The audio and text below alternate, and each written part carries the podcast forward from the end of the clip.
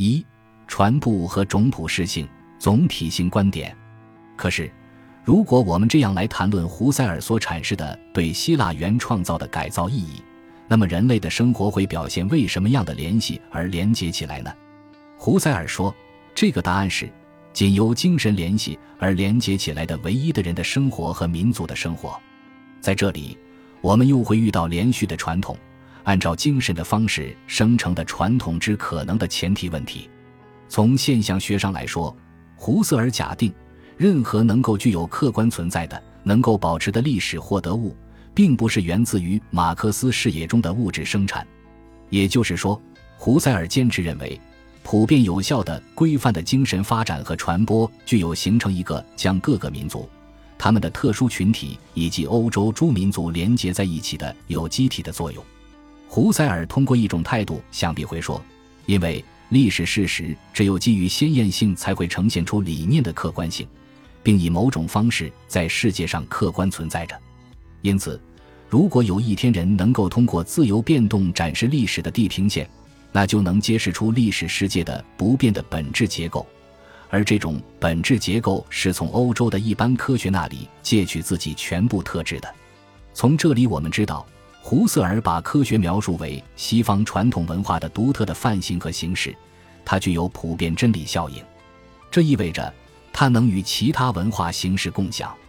并一再地表现出普适性。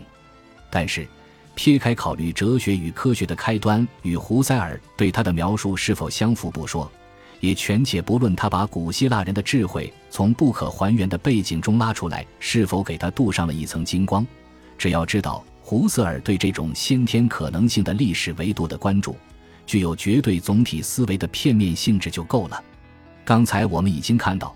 他没有在对历史起源的研究中朝向对那个政治、经济、现实这些具有历史艰巨性质的世界敞开目光，特别是因为现象学正如它的名字已经表明的那样，要求忠实于所有现象，也包括政治、经济现象。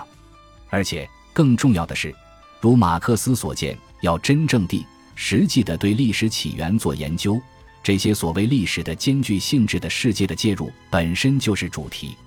因此，不消说，并不是只有等到今天才被那些西方传统的批判者们将胡塞尔式的旨趣看作是一种天真和自大。至少，马克思早就洞悉了鲜艳主体的自我意识哲学构造的虚幻性。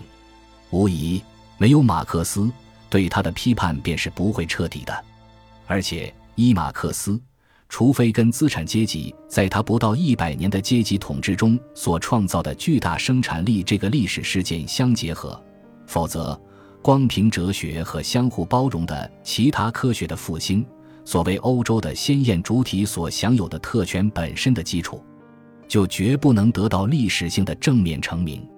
我们看到，或者说胡塞尔自己也承认。所谓精神上的人类，从来也不曾达到，将来也绝不会达到，充其量只能被想象为哲学的一个条件。施米特冷峻地看到，欧洲的政治统一从世界政治上看，也许是一个闻所未闻的事件。这是否真的如此？今天来看还是一个问题。这种解释的实际意义在于。就胡塞尔如何能够有意识地局限在最小范围内，变得有效的理念形成物，转而抵达对整个人类不断趋向统一的问题而言，现象学也是不可能解答的或不可决定的。归根到底，在胡塞尔我思的视域里，我们找不到超越狭隘的地域局限的哲学的可靠条件。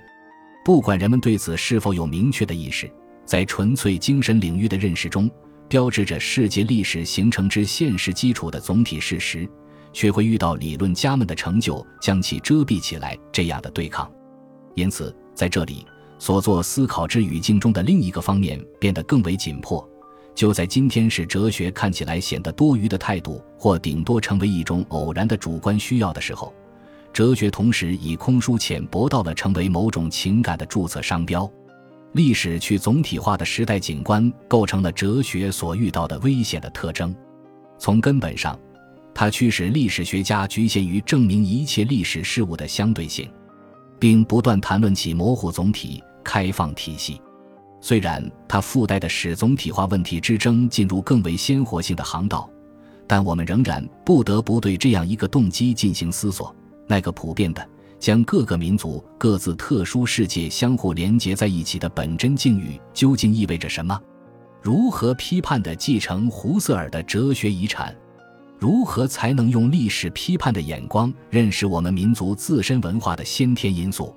如我们能够看到的问题，绝不在于现在。我们在理解历史整体的水平上建构起来的历史意识，完全堵死了胡塞尔这样的路子。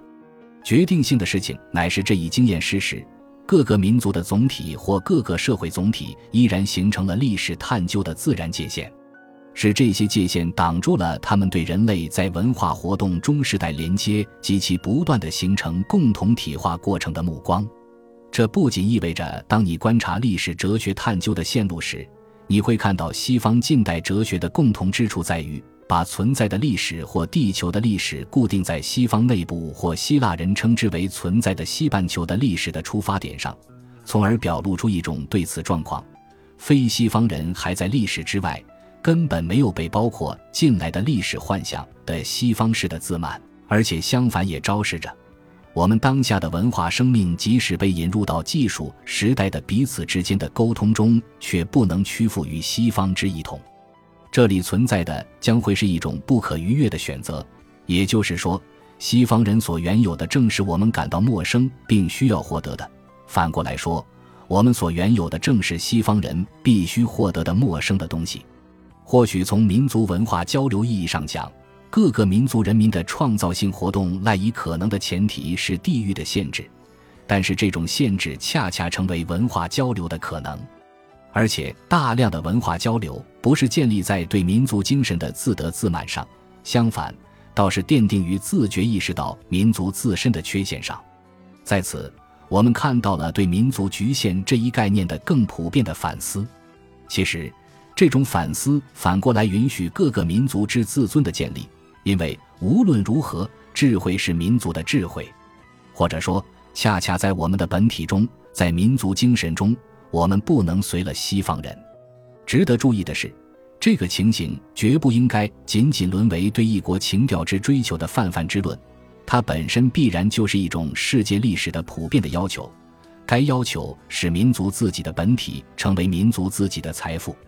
这是不是另一种排外主义？针对这一问题。我们沿用被公认为浪漫主义文学先驱的斯达尔夫人关于区分文化的界限进行文化交流的说法。他说：“我们能做的不过是模仿那些作品已经完成的作家，而在模仿中从未有什么出色的东西。但是那些有奇特天才的作家，他们还没有竭尽自己所拥有的所有财富，他们将很幸运地被有品位和天资的人剽窃。”矿石中的金子可以为所有民族所用，而接受了钱币印记的金子只适合于一个民族。马舍雷为此评论道：“能够让人们交换个性化文化外形的东西，它不是成品或已经完成的产品，因其自身的价值可直接兑换成货币，而是一种天然的材料，仍然需要加工，随时接受重新改造，而且可能会忍受被迫改造的代价。这意味着每一个民族的伟大就在于。”他们学会了对他们来说陌生和异在的东西，摆脱了抽象的普世主义和具体的地方主义这一双重排外主义。如所周知，这就是一个伟大的民族自我把握的能力，亦是这个民族的存在基础。各个民族之间之所以能够相互评价，正是奠定于此。值得注意的是，在黑格尔的精神现象学的序言中提到过的绝对的肢解中。欧洲精神再也找不到自我了，无论他如何继续艰辛努力，因为他再也不能栖留于面对面的沉思否定了。这样，我们关于如何看待民族精神传统的问题，实际上遇到了对人的社会存在的感性确证的要求，涉及了理性的问题。而且很显然，凡是在任何一种意义上谈到理性时，都会与民族的精神传统之根彼此交织。但若偏执于欧洲理性范畴来考察欧洲民族以外的民族以及它的传统，就只能看出所谓西方的他者阻碍他走向成熟的情形。在这个定见方面，同时也在跟希腊的关系方面拥有个人体验的哲学家当中，大多以德国哲学家最为突出。看，胡塞尔认欧洲人为人类的杰出代表，而非众多的心理社会典型形态之一的观点，至少可以说是黑格尔道路的继续。民族究竟是什么？在这方面，黑格尔以自己的观念，即以其民族国家的模式来设想世界历史的观念，是由其参与近世纪历史进程的资格标示出来的。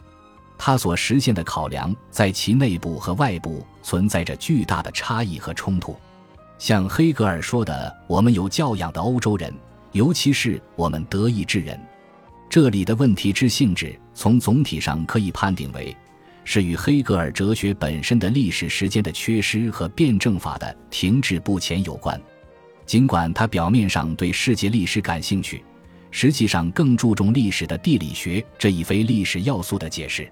列斐福尔在论及黑格尔辩证法的特点时，早就注意到了这一点。因此，大凡像黑格尔那样，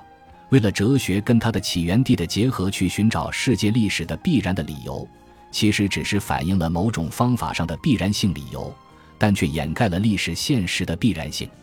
我们知道。黑格尔关于世界历史形成的终极判定，并不在于随着生产力的普遍发展，使每一民族都依赖于其他民族的变革，以及人类统一的实际状况的出现，而在于世界精神在哲学中获得了自我意识，人类则是在世界精神中，在每一历史发展阶段总会出现的人类的典范中展现自身。最后。适逢其时的黑格尔哲学，把真正重要的东西看成是出现一种由时代的严肃性所激发起来的深刻要求，即在哲学的年轻化或青春化的基础上，寻求富有真实内容的发展。黑格尔认为，这种要求乃是日耳曼精神的固有财产。在别的民族里，哲学的名词虽还保存着，但意义已经改变了，而且哲学的实质也已经败坏了。这样一来，如果黑格尔所说的世界精神在他眼里本质上是与某一民族的精神这一理想联系在一起的，或者甚至是与这一理想相混同的，那么他被当作大地上人类的历史精神，从一开始就沾染了神灵头上的灵光。马克思由此批评黑格尔的非非之想和狭隘胸怀，他把像一个点的我说成是实体的一个方面。一如把日耳曼民族精神说成是形而上学的个体，所有这些都表明黑格尔并没有对世界历史，而只是对民族的和地方的事情做了一些解释。如果黑格尔的哲学就是在柏林所扮演的角色，那么他就把柏林跟世界和世界历史混为一谈了。从这里我们知道，黑格尔精神的背后实际上潜伏着随时准备与任何权力、与基督教或国家妥协的力。在黑格尔把精神塞给历史作为基础之后，便让历史显示出合适的秩序：有人是自由的，有人是受奴役的，有人是现代的，有人是前现代的，等等，便是从被这种力所包含的所谓世界历史秩序的运动中推导出来的。这里也有那种不言而喻的态度。由于那种不言而喻的态度，所谓世界历史的时间便是这样的：对西方人来说是自己的时间。对非西方人来说，则是别人的时间。那么，在这种相对性中，被相对性本身当作前提的非相对的东西是什么呢？是相似于胡塞尔所说的精神的历史把握和探讨精神的欧洲这个主题上出现的东西。尽管由此体验的西方哲学家无需在其著作中标识这一点，甚至恰恰相反是要掩盖这一点。但这正是照黑格尔那样理解历史的人心知肚明的，他们皆以普遍主义之名掩盖西方中心主义之实。这样，现象学弟说，如果黑格尔曾经以出生把某些个人同国家要职附会在一起，同样，黑格尔也可以认为黄皮肤人体臭，却不知道对所有日耳曼以外地区的人而言，是我们白人体臭。我甚至可以说，黑格尔们有一种白人的气味。可以称为白人病，在政治世界中贯彻一种动物的逻辑，这正是马克思以洞悉到的。从这个观点出发，我们所要反对的有两个方面：一方面，反对你这一种民族动物学的人类学的文化范型来进行民族精神把握，以及对世界历史统一体进行展望；另一方面，反对让不同民族文化纯粹形态学上一般的东西掩盖住最本质的原则上的差别。